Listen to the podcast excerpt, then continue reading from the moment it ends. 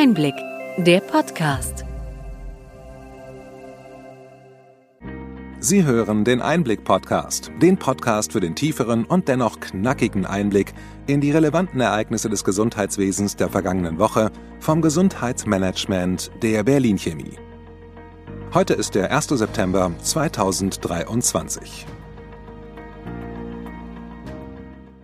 Welche Themen standen in dieser Woche im Mittelpunkt? Startet jetzt die digitale Revolution im Gesundheitswesen? Die Bundesregierung bringt zwei Digitalgesetze auf den Weg. Karl Lauterbach wird heimlicher Digitalisierungsminister, neues Medizinforschungsgesetz in Planung. Anstieg der Notfälle in Deutschland. Neue Zahlen unterstreichen die Rolle niedergelassener Ärztinnen bei der Entlastung von Kliniken. Der TI-Messenger Tim soll dieses Jahr eingeführt werden. Eine Umfrage zeigt eine hohe Akzeptanz für Chats mit Ärztinnen, allerdings fehlen noch die technischen Vorgaben durch die Gematik.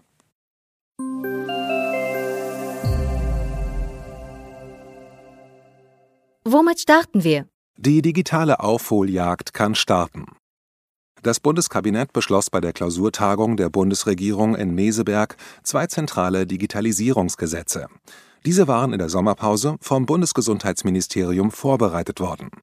Das Gesetz zur Beschleunigung der Digitalisierung des Gesundheitswesens, kurz Digitalgesetz DigiG, fokussiert sich auf die Einführung der elektronischen Patientenakte EPA und das E-Rezept.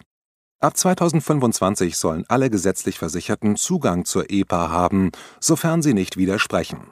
Privatversicherte können ebenfalls von ihren PKV-Unternehmen eine EPA erhalten das Gesetz zur verbesserten Nutzung von Gesundheitsdaten, kurz Gesundheitsdatennutzungsgesetz GDNG, zielt darauf ab, die Forschungslandschaft im Gesundheitswesen zu stärken. Besonders hervorzuheben ist die Verbindlichkeit des E-Rezepts ab dem 1. Januar 2024. Dies hatte unter anderem die Kassenärztliche Bundesvereinigung KBV kritisiert. Das Digitalgesetz hat einige Änderungen seit der Vorlage der Referentenentwürfe erfahren. Insgesamt blieben viele Forderungen von Verbänden weitgehend unbeachtet.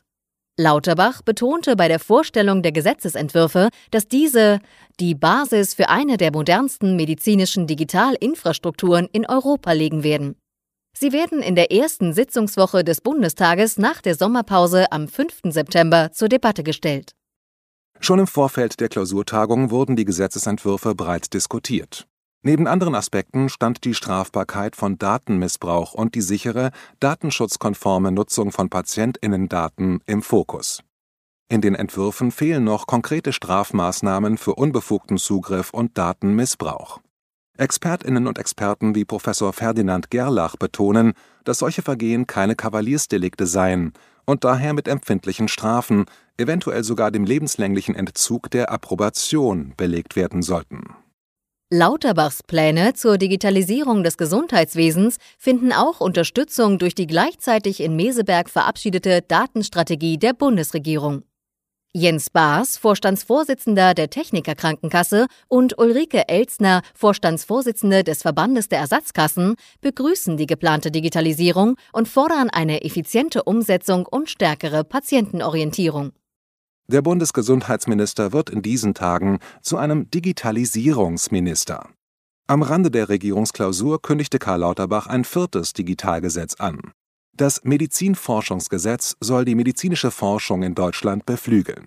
Neben den vom Kabinett beschlossenen Gesetzen plant das neue Gesetz, Barrieren in der Forschung abzubauen, insbesondere im Bereich Datenschutz und Ethikkommissionen. Ein drittes Gesetz wird die Rolle der Gematik als nationale Agentur für digitale Medizin und damit auch die Zukunft der Telematikinfrastruktur im Gesundheitswesen regeln.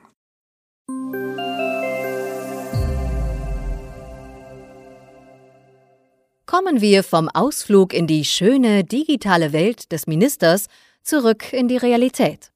Karl Lauterbach hatte eine Dringlichkeitsliste mit rund 400 Kinderarzneimitteln vorgelegt, welche die Großhändler zu bevorraten haben. Damit sollen Lieferengpässe wie im vergangenen Jahr vermieden werden. Der Branchenverband Fagro kontert umgehend in einem offenen Brief. Die Vorräte im Großhandel reichen keine zwei Wochen und die Versorgungslage sei äußerst prekär. Zusätzlich sei der Beschaffungsmarkt für diese Arzneimittel zu einem Spotmarkt geworden, der im Gegensatz zu einem Terminmarkt keine mittel- oder langfristigen Kalkulationen für Beschaffung, Lieferung und Lagerhaltung zulasse. Laut Fagro ist es objektiv unmöglich, die erforderlichen Medikamente in ausreichenden Mengen zu beschaffen und Lagerbestände aufzubauen. Selbst das Angebot einer Gegenfinanzierung von Seiten des Ministeriums wird als unzureichend abgelehnt. Der Verband mahnt, bürokratische Hürden abzubauen und fordert eine stärkere Förderung der pharmazeutischen Industrie, um die Versorgungsengpässe zu beheben. Er betont, dass aktuell für 85 Prozent der Arzneimittel maximal ein zweiwöchiger Bedarf gedeckt ist und ruft zu umfassenden Maßnahmen auf, da Herbst und Winter bevorstehen.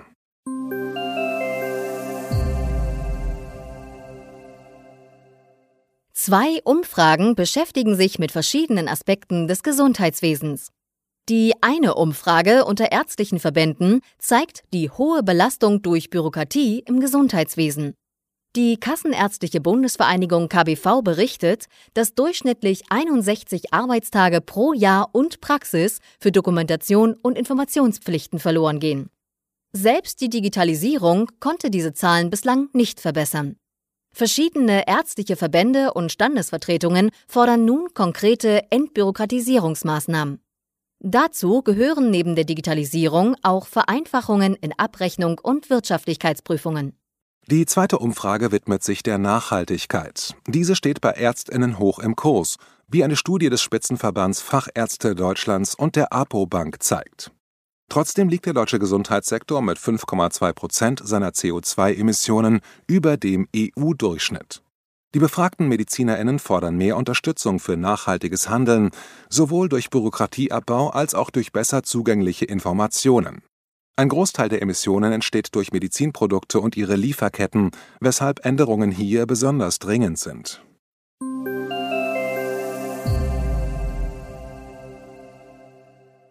Die Umstrukturierung des deutschen Gesundheitswesens wird von Expertinnen in einem Beitrag für den Tagesspiegel Background dringend gefordert, um massive Versorgungsengpässe und einen zunehmenden Fachkräftemangel zu verhindern.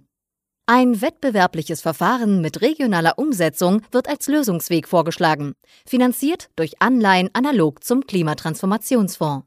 Kritisiert werden vor allem die mangelnde finanzielle, ökologische und soziale Nachhaltigkeit des aktuellen Systems.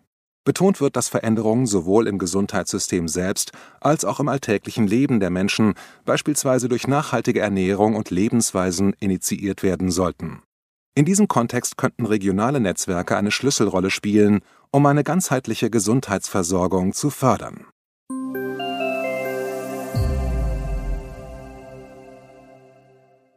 Neue Zahlen zur Debatte um die Notfallambulanzen liegen jetzt vor.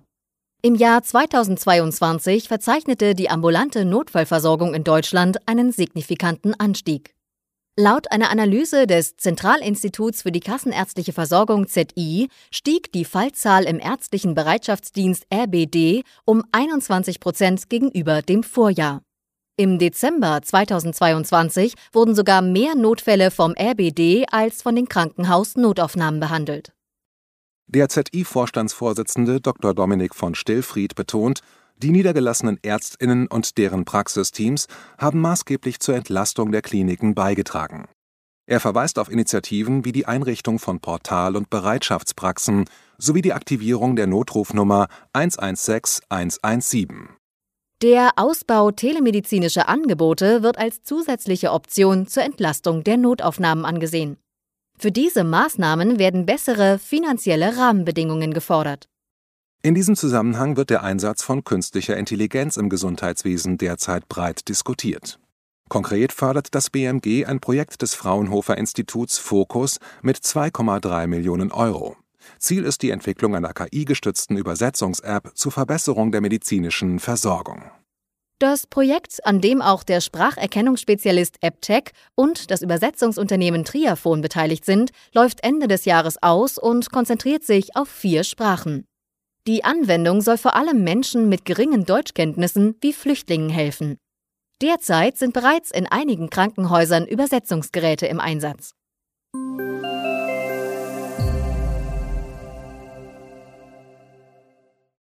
Noch in diesem Jahr steht der Start des TI-Messengers TIM an.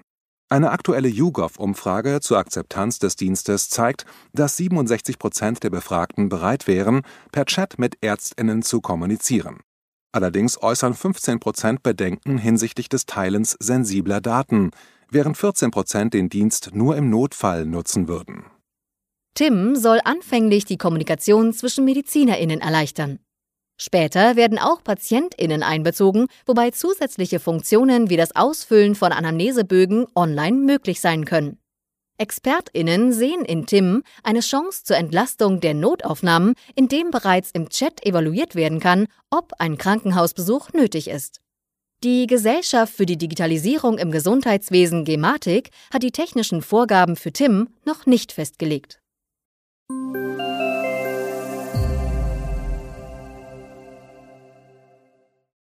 Soweit unser Rückblick.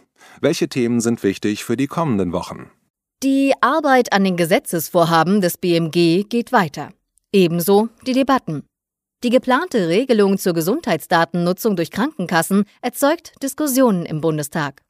Krankenkassen sollen aufgrund von Abrechnungsdaten Empfehlungen abgeben dürfen. Andrew Ullmann, gesundheitspolitischer Sprecher der FDP-Bundestagsfraktion, betont, das Gesetz werde anders aus dem Bundestag herauskommen, wie es hineingeht. Ebenfalls auf Kritik stoßen die geplanten Transparenzrichtlinien für Krankenhäuser. Vertragsärztinnen und Verbände fürchten, die Selbstverwaltung des Gesundheitssystems könnte durch die geplante Regelung ausgehebelt werden. Die Einteilung der Kliniken in unterschiedliche Versorgungslevel wird skeptisch betrachtet, da sie Patientinnen in die Irre führen könne. Gegen die Pläne regt sich auch Widerstand auf Landesebene. Wir bleiben dran an den Bauvorhaben des Bundesgesundheitsministers.